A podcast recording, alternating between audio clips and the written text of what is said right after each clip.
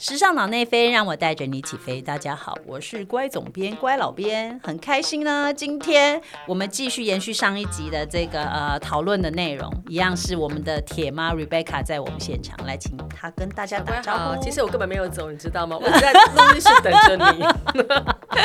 从上个礼拜等到这个礼拜。对对对，我怕你这个忘了发我通告，所以我根本就人还在这录音室，其实打开门都看到本人我了，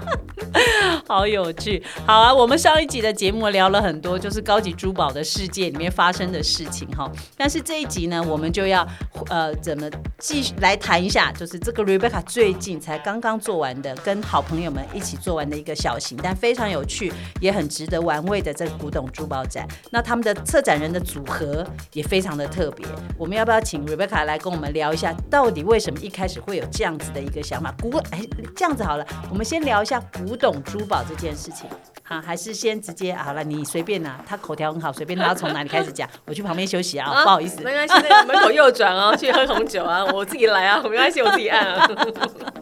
庄园夫人终于终于能够夺得时尚脑内飞的主讲者身份了。来，我录音师钥匙来给我。好好，来来来，嗯。好的，那我想可以先呃，当然我们这次的主题叫做久别重逢，古董珠宝的玩趣。那刚刚那个小关是讲说，在这个讲的展览之前，先讲到古董珠宝嘛。对。那刚刚其实我们谈了很多，就是古董的顾名思义，就是它是有年岁的。嗯。那呃，有时候我们在英文名字里面，我们看到 antique，对，或者是说是呃 vintage，嗯哼，等等的部分，其实它有它的一个呃年岁上面的区隔，是能够。讲到 antique 的部分的 jewelry，基本上它都是百年以上的。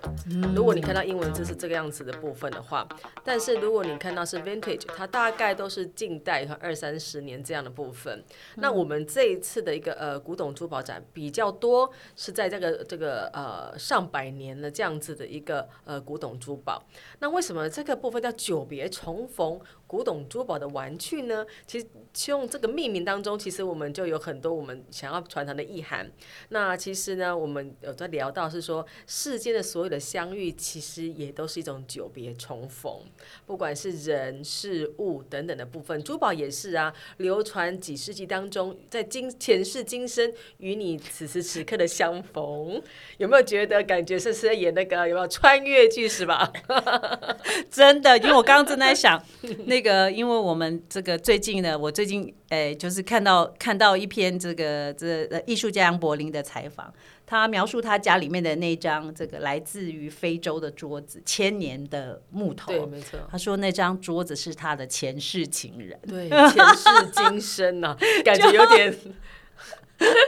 诡异的成分，穿越时空，穿越时空。不过我觉得真的，因为那个珠宝展我有去哦，忍不住还是要还要插嘴，这样他其实还没有讲完。好，我因为那珠这古董珠宝展我有去，其实。我觉得在古董珠宝，我不是真的很懂，但是在里面看到几件很 unique 的 piece，真的让我非常的有感觉。它有一个，对啊，我就看到那个很是叫神秘钟还是什么，我不晓得。就是说它是推开来可以看到里面的表面，但是翻开到背后，其实它刻了两行字，对，没错，两三行字。那两三行字呢，其实我们一看还有一点不懂，因为它好像有点古古英文的概念，虽然好是英文没错，它言下之意好像是说。呃，上帝，呃，跟跟上帝说话，就是上上上帝啊，我我今天会非常非常的忙，哈，但是请你千万不要忘了我。对的，哦，很可爱。他这个呃短短的几行字呢，呃，其实呢就是他的巧思。那为什么呢？他可能是说，哎，主人呐，不要忘记我啊。那可能是主人游泳的时候，他的一个有趣的地方。那也另外有个说法是说，哎，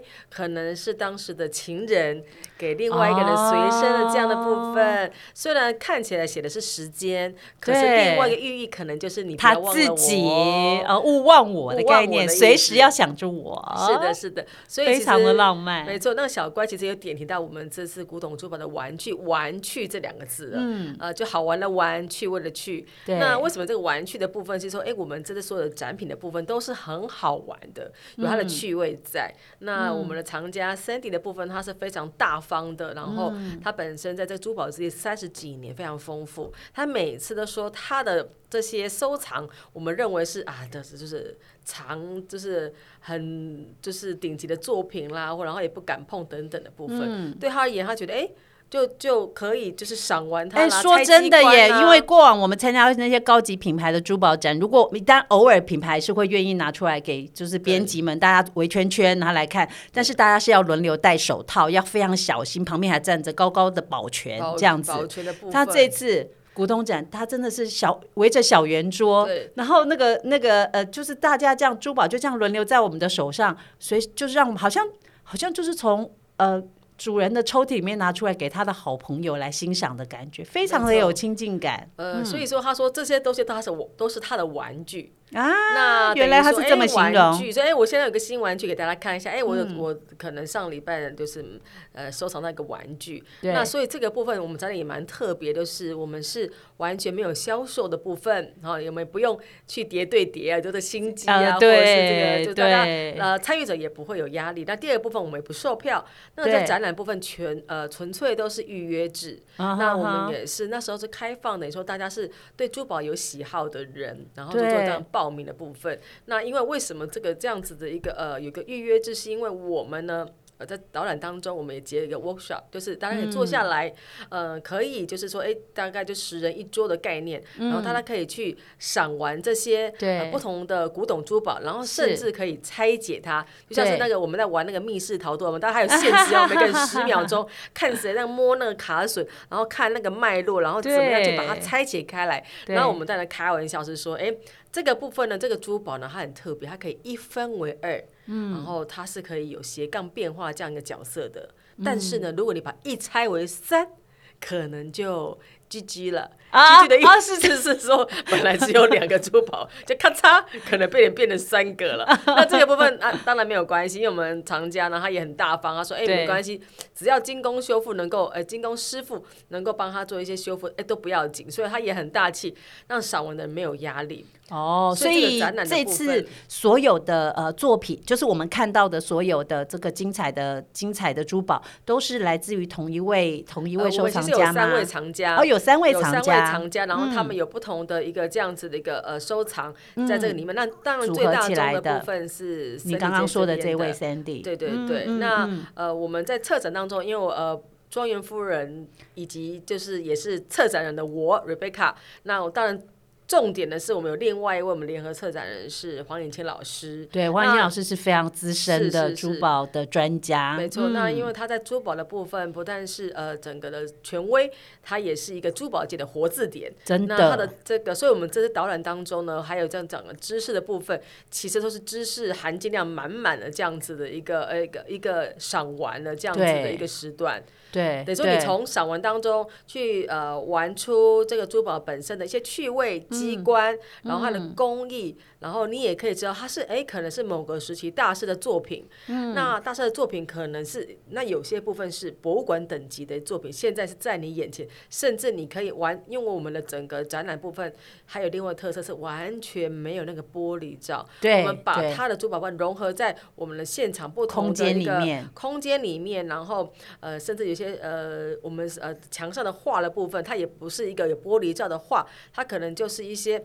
呃手做的这样像艺术一样。但是你看到，哎，可能在角落里面就看到一个好可爱的狐狸跟乌鸦的小胸针。那这个部分等于说，我们也体现我们的想要传达的部分，就是哎，珠宝其实它是融入整个生活当中的。嗯。然后你就是要把它拿出来赏玩，然后呢，呃，去了解它好玩的趣味的部分。所以这个部分我们是希望大家能够。轻松、快乐、好玩，在整个体验当中，但是从中里面，你又要懂得怎么去欣赏古董珠宝的美。那为什么呃，我们的藏家森迪他会有这个想法？是说，因为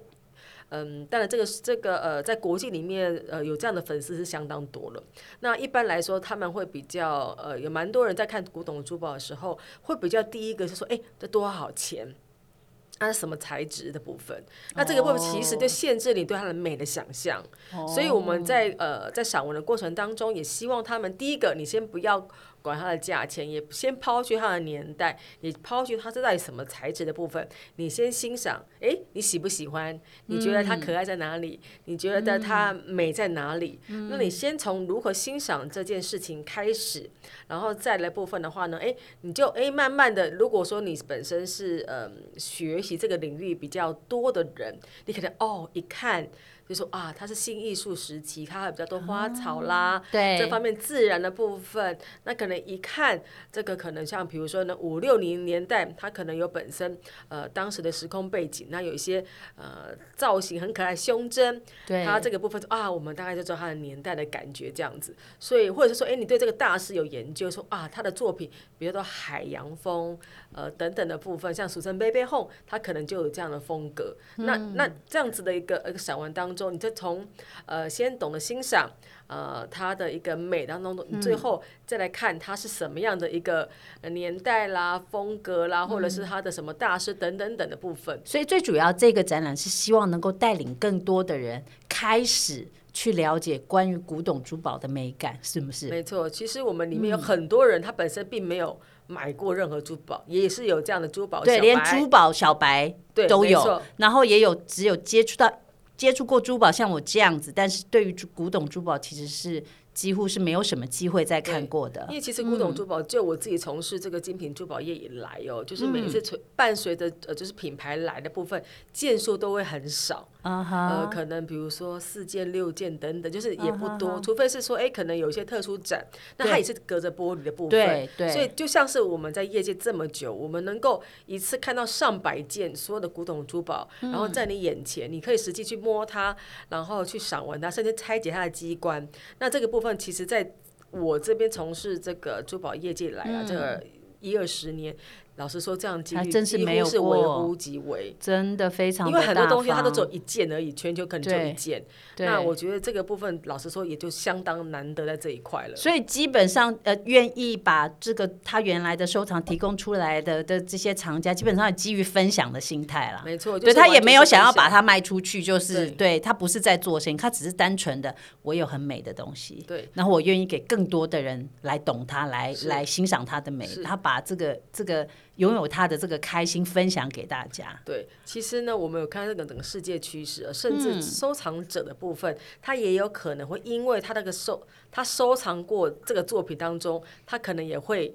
呃，应该是什么？这个他的名字可能会永流传，跟这个作品哦，跟着作品走，是是，因为我们看到一些国际名品，他因为拥有这样的作品，他可能大方出借品牌，对每一次当中，他可能名字可能也会被提到，啊，是是是，没错最后呢没错，最后他拥有这个珠宝，可能就变成社会公共财了。对每一次的博物馆啊或大展的时候，他收藏的作品就同步品牌的部分，他会拿出来对做这样的展示的部分。所以这个部分，所有很多藏家，哎，慢慢的他也对很愿意收藏这些作品，甚至是一些大师的作品，因为他的名字同同样可以有他会跟着这个这个这个永恒这个呃怎么讲永恒的作品，跟着他一直一直的被大家记得。没错没哦错，，那很棒。那其实这一次，我相信你说，呃，我我很好奇啦，就是说，其实每一次的展览，就像呃定出主题之后，其实要怎么组合内容，其实是一个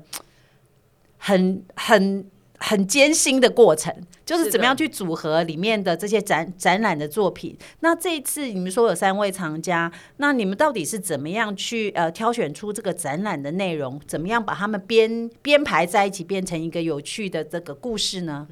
对，因为其实像关总编也是很资深的策展人哦。当然，我们不好意思啊，我们小小的，我们只是不要这么说不要这么说哦我们小小的这样子的一个呃，珠宝你们是专家，珠宝你们是专家。在在珠宝领域里面，其实呢，我们在我觉得策展人呢，用比较白话当中哦，就是其实他就像是个导演一样。啊，那这导演的部分，他必须脑子里面，他必须先知道他要的演员是谁。当然，他先决，当然他也要决定说，他这部作品的部分，他想传达的意念。那像我们呢，呃，你们是一起讨论吗？我们是一起讨论，包含这个藏家和你刚刚说的尹清尹清是的姐一起。我们是呃跟藏家、尹静姐，我们三个一起讨论。那等于说，我们先定调，嗯我们这个古董珠宝展，我们要什么样的一个一个一个调性？对我们就定调成说，哎、我们就是一个无私分享、轻松赏玩，然啊后趣味的部分。对所以这就是我们的定调。接下来我们就要选出适合这样的作品。对那因为有几百件这样的作品当中，其实很难挑，就是很对难割舍。对呀那，呃，这是最困难的，的超困难，所以说等于说是我们呢先看了一遍，呃，这样的作品当中，它呃，我们就是在这个展品当中呢，我们先定掉了主题。接下来的部分的话呢，我们就会问藏家，他说：“哎，有符合这样主题的部分有哪些？因为我们的定调主题是玩趣嘛，所以这个作品一定要有好玩玩的的地地方，那他就会开始，哎，可能就有很多作品，他可能就会拿出来给我们，说我们每天在看玩具，你知道吗？今天看三十件，明天看五十件，后天看八十件，然后我们是选到最后一刻，因为为什么呢？因为我们主题有。有翻牌呃翻盘过几次，哦，是哦，对，因为我们可能本来定掉了呃几类，比如三四类的主题，我们先定掉了。对。那可能定掉完之后呢，可能也选了一些，可能我们就选了一些说，哎，可能符合这个主题的部分。那我们想说，哎，一个展品的部分，我们就先锁定一百一百出这样的件数，哦，然后就分成呃分成几区这样子。啊，后来我们的嗯，所以你是不是对于那个空间的大小能够展出多少 piece，你是很有概念的？对，那因为呃，就是过往的经验是吗？是因为我们以前在做珠宝展的部分，我们大概知道每一区当中它可以展出多少作品，以及它当然是说在宣传点当中，还有在保险保全可控制点当中，它可能多少件产品，它是有到达一个水准以上的，当然吸引度跟它一定的一定的规模。嗯，那这个部分我们就大概我会定一个件数的一个范围在这里面，因为二三十件不足以成为一个大展。哦，太少太少了，大家可能一下都看完了这样子。那这个部分我们就定在在一百多件左右对，嗯然后我们大概就定出，哎、可能反反复几次之后呢，我们就定调出来说，哎、我们就分五区，那每一区的部分呢，它平均到二十来件左右，所以这个部分大大小小部分它就会好配置。那当然，哦我们呃的尹倩老师，因为他对于这个珠宝的一个不管历史来源、呃大师的部分，他有很深的一个这样研究，所以他也会对这样子一个嗯考究的部分，他也会做这样子的一个呃研究，然后做这样的分类。那分类当中的话呢，我们就定调说啊，那这个部分我们就拿五大主题，那我们就分有话要说，就是以、呃胸针为主。斜杠变化就是变变变，还有很多的呃不同的线条变化，包括长链啊、短链、手镯、手环等等的。然后一个呃另外一个部分就是呃画线条吧，就是呃我刚刚其实讲反了，重讲一次好了。好，来那个，展品那个讲反了哦。好，没关系，你就重来。好的，那我们这次在展品一百多件当中呢，其实尹清老师他对于整个呃历史研究啦，然后呃这个就大师的背后有很深的一个部分的 study，所以我们就把它在整个展览当中，我们分了五区。那虽然现在空中跟大家介绍一下我们这个展览的一个整个规模，一个就是嗯有话要说，它就是以各种可爱的胸针为主，不同的动物的造型等等的部分，甚至有不同的材质。那第二区就是画线条吧，它就会有长链啊、短链啊，然后呃就是手镯啊、手链等等，很多都是还有一些是博物馆等级的一个作品。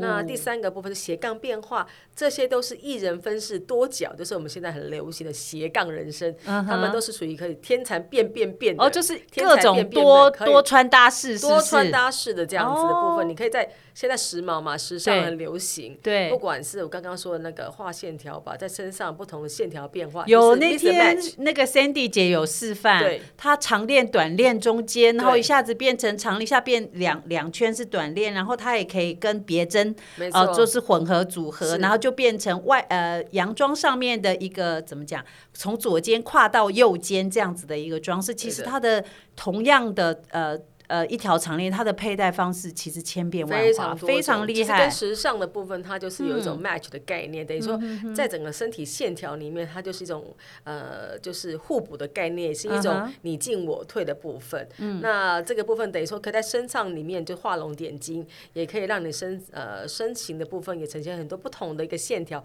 的美感。那这个部分是第四呃三区的一个主题嘛，那么第四区的部分是藏纳秘密，就刚刚小乖提的部分，就是诶就是那个时间，那个神秘表，没错，在这个是这个小小的火柴当中推出来这样一个神秘表，背后还有藏了无尽的思念或者是情谊甚至是一点趣味跟幽默的部分。一个勿忘我的概念，。那我们里面还有 藏毒药的、哦藏对相片的，还有藏哦，藏相片的我没看到，我有看到那个藏毒对药的那个好，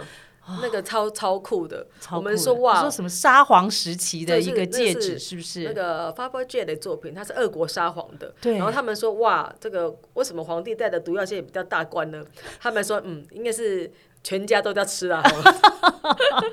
就是因为不是一人因为不份啊是一人份全家啦，全家 家庭号，家庭号家庭要毒药界。哇，想说哇，什么皇帝也要吃毒药呢？因为你知道，就是其实，在战争当中，有时候君王必须保住最后的名节，他也希望当国与国这个就是嗯这个相争的时候，他到最后一刻一定要保留整个国家的尊严，所以最后的身影也要非常的华丽。所以他有个家庭号的，有没有？家庭号的毒药对剑，来一人舔一口。真的，真的，所以这个部分的话呢，就是我们说，哎、好玩有藏藏毒对，药的，还有藏毒残酷的头历史啦。还有那种哈长头发，比如说你可思念亲人，或者是猫猫狗狗啦，你可以把毛发编成一个像嗯，就是一个戒环一样，然后藏在整个金属的这个编织里面。哇！这其实就是很多珠宝的部分。为什么很多呃珠宝设计师，或者是很多像雪晶公主的呃同学们，他们也都很想要看这样的作品，是因为发现以前真的很会玩机关，还是以前的心以前的心机非常的细腻，这样子。对这个部分的话，说哎、原来要要而且很多机关都非常的难，因为你想想看，机关它要能够拆解，对，方便拆解，是然后能够密合，然后还要牢固。所以这个部分的话呢，一下胸针，一下变耳环，一下就变成你腰上面，一下变你头发上面的，一下变成你的冠冕，一下变成胸针，它那种呃眼，还有那种古董的眼镜，它看起来是像项链，轻轻一按旁边弹簧，丢，它就变成是一个好像是小小小的放大镜，可以看歌剧、哎看杂志，是充满了女人的小心机。所以这个部分对很多人来说是，就是觉得是哎，可以学到很多知识的地方。其实这你可以回从这个部分来回回推他们当时的生活形态是一个什么的样貌。现在是大家是会做的事情都变成不多了，都是每天都抱着手机啊，就是划手机啊也不。用什么神秘把手机拿开就知道几点几分。对啊神秘版还看不太清楚啊。就哎，这个眼睛有点老花。可是你知道吗？其实呢，我们说珠宝古典的优雅，呃，这种古董嗯珠宝不但是一个珠宝的活历史，其实它就是呃一个精致生活的见证者。真的，所以我们刚刚是说，而且现在讲 old is new 嘛，就是嗯。二十年、二零年代的，大概七零又流行回来，到现代，它可能又哎又看到一九二零的风潮，这样子的一个呃，就是时光的往返当中，其实它也添加了很多当时的不同的趣味跟新意的部分。那像，然后当然也经得起时间的考验，就像我们第五区的漫玩戏赏一样，我们长江森地他有很多他自己的第呃最爱的作品，甚至是他自己身为呃某个大师的粉丝，他看到蜀珍杯背后他的一个收藏的一个手袋。他也要收藏他曾经收藏过的物品，就像我们有没有？我们看 Blackpink 的演唱会，如果这个 Lisa 从上面丢了一个手帕，对他擦过汗的手帕往台下一丢，当然一定要啊。所以这个部分的话，就是 哎、这东西就是好像收藏一个你喜欢的偶像的这样子的物品一样。然后当然他也经得起岁月这样子的一个呃时间跟永恒，然后甚至它可以很舒压啊。所以我们觉得其实珠宝嗯。也不用那么深呃深的学问，基本上你只要觉得看到他你很快乐，对，那就是那就够了，真的。那就够了。其实也不用把他想的那么复杂或那么遥远，对吗？没有？那么远。我印象好深刻哦，他呃那那一天还有一组，哎，那个是呃那个盒子里面不知道是可以装什么，可是是猫咪的造型。哦，对，我们说那是小费包的石子，哦，小费包，对对对对对，那个猫咪 猫咪珠宝盒真的超可爱，因为一面是猫猫猫咪的猫猫猫猫的正面，背后就转过来其实是猫咪的背后，对，而且它超的正反面。都有那个就是猫咪的，就是好像活灵活现这样子的一个纹路，然后是立体的。对打开来东其实要放什么，其实也放不了什么，可能就一点薄薄的蜜粉吧，然后一点就是镜子的吧。哈其实你搞不好也看不清楚你的脸。那这装什么也不用装什么，就是你就是背在身上就很嗨了，真的，这是小费包始祖，说的非常好，真的好可爱哦，装快乐啊！哎呀，太好了，说的太好了！古董古董珠宝要装什么，就是装快乐，没错，没没错错，真是太厉害了。好，那所以呃，刚刚形容了呃，就是描述了呃这个展览的内容哦。那我觉得这个展览其实当然我有我的感受，但是你们当时在设定这个呃展览的时候，有没有？期待你们心里对于来看的人、来参观、来来赏玩这些珠古董珠宝的人，你有没有设定说期望他得到一个什么样子的感受，或者是呃什么 take away 怎么形容？就是说带走的一个资讯或者是感觉呢？呃，我们其实呢，就如同我们的设定题目就是古董珠宝的玩具。这个玩具这两个字非常有意思，就是我们希望大家能够放心的玩，快乐的玩，然后有温度、有人味。所以呢，甚至我们在安德森艺术拍卖公司这边呢，我们其实呢，呃，地方我们有两层两层的概念。那我们一层当中，我们就有展品的部分；另外一层呢，基本上我们就有欧式的美食，这样完美拍照区啊。对，然后我来不及下去，我没有看到，我就太忙，然后不然你玩的很嗨哦，真的。所以这个部分里面还有沉香，然后还有就是贵妃茶，因为沉香跟贵妃茶这样名贵的部分，基本上他们一种时间的淬炼跟相遇。那为什么我刚刚说了那么多的元素在里面？是说呢，呃，我们希望他们是无感的体验，无感的体验在这样整个一个一个战场当中，那快乐是我们最重要的部分。所以我们在里面呢，大家玩的很快乐。除了你的展品，你可以你可以触碰，你可以赏玩。之外呢，我们甚至提供的呃 FMB 就是食物的部分，也各种 live show 在上面。可能今天是松露炖饭，明天可能是培根芦笋，现做给你这样。然后所有的东西，我们那个嗯。我们有个娟哥，他很可爱，他就是呢，从罗马采购了很多食材，然后现场就 live show 给你这样子，真的。对，然后大家吃的也很开心。好，你这样继续说下去，大家都很期待下一次，或者是说已经有人就是要留言说，哎，那下一次怎么样报名这样？真的，因为我们 我们常常说，我们这呃四天的展当中，就是每天都是欢笑声满满。真的。然后呢，我们的安德森艺术拍卖公司创办人他也很棒，他也是这个号称厨神呢，他有另外斜杠厨神，厨神。所以他在他连。员工的福利都照顾到满满的，他也帮我们煮每天变化不同的美食。那甚至有就是粉丝在网络上问我们是说，请问明天还有吗？那我就说，我身为策展，我跟他说啊，不好意思，预约名额已额满。结果他下一句问我说，我是问食物，怎么那么可爱？居然是我们美食的这样子的一个粉丝。所以其实我说这样子个展览部分，我们就是打破了常规，我们打破了玻璃这样子一个一个帷幕的部分。对，我们打破了你对这样的一个隔阂，你打破了你对他这样子的一个呃不敢触碰的这样子的一个呃陌生感。那这个部分，我们就让你就是说亲自散文当中呢，我们是充满温度跟人味的。那我们在，因为我们有角色多演啦，像我自己本身也有身兼导览导览的部分。那我导览完之后呢，当然就是我这个庄园夫人 live show 了 哈，我们就呃把这个这个故事呢让大家有概念。对，那我们就坐下来，让就是我们的尹倩老师还有我们参加森林部分的话。教大家怎么去拆解，然后呢，还有就是刚刚就是小关有参加过的嘛，就是让那个森林姐教大家怎么去变变变，那在古董中火起来，火起来，在你的怎样子的一个佩戴当中，那我们有美食，然后有闻的沉香，然后还有喝茶，就是就是呃五感，就是都都能够呃在这次的展览里面让大家感受到，没错，哇，那这个部分我觉得就是真的是想的很完整，我们是做了一个很虽然是呃。规模呃不可能像国际名品这样子个大规模，但是我们是一个呃，我认为它中它是有精致、有温度、有人味的这样子的一个快乐的展览。呀，太棒了，太棒了！好，所以分享到这边呢，我刚刚已经问过了，还会有下一次吗？有的，我们其实现在紧锣密鼓的策划了，希望能够真的太棒了，希望能够在十二月当中，还有机会再做另外一个不一样的主题的？部分，那我们是希望，太好了。但是呢，我们呢，当然也是希望这个一定是要好玩才会推出的部分。对，好，太好了，那我们大家都可以来期待下一次的那个，下一次你们又有不一样的主题。好，那期待你们有更多的分享。那我们最后一个问题，我希望，因为你还要继续办展览嘛，办展览那让 Rebecca 回答我最后一个问题：你认为古董珠宝的魅力是什么？呃，古董珠宝的魅力啊，我觉得哇，这个问题的问的非常好，再给我三个小时吧 赖的不走是怎么回事？没有办法，你只有哎，我看一下，两分钟，两分钟 够长吗？一百二十秒够长吗？够长，够长，够长。好，那我觉得古董珠宝对我这应该是都对我的魅力当中呢，我觉得它是一个，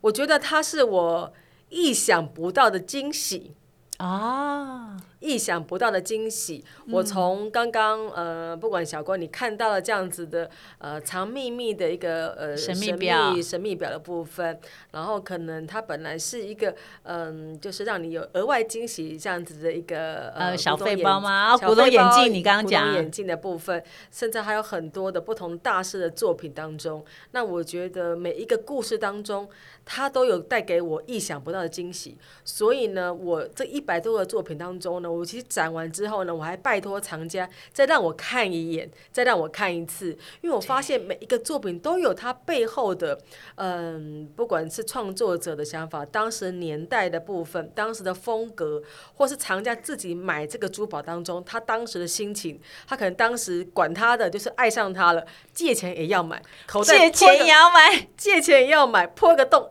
口袋破个洞也要买，这个东西对他而言就非带不可，或者是说，哎、分享给我，他买了之后他带在身上，哇，总是觉得他走路有风。大家说为什么？哎、为什么这么这个名贵的古董珠宝，你戴在身上，难道你不怕会坏掉吗？他就说，因为我叫 Cindy，我有感觉，嗯，下次我也要带一个，就是一个很美的古董珠宝。然后比如说，哇，这古董珠宝你没有把它放在一个收藏盒里面吗？大家都不怕坏掉吗？我应该会回答说，因为我是 Rebecca，所以我带出来这个古董珠宝。所以我觉得我最后的。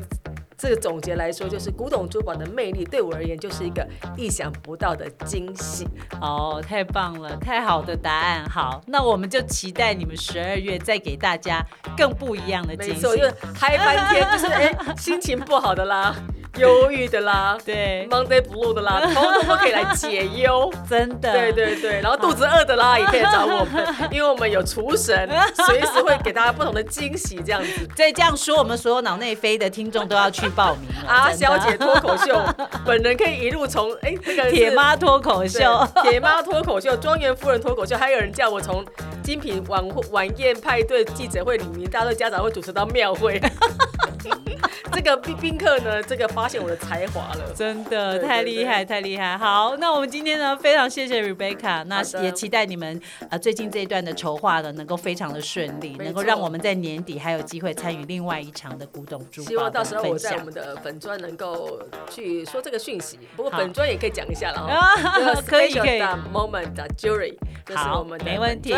好，那我们今天的节目呢就到这边啦。那我们期待 Rebecca 所有 Rebecca 这边的新的讯息呢，到时候我们应该在呃我们脑内飞的这个 Facebook 或者 Instagram 上面应该也会看得到的啦。感谢各位总编会是好吧好吧，不要这么说，就是到时候如果所有人都要去的话哈，就麻烦你尽量安排，好不好有关总？编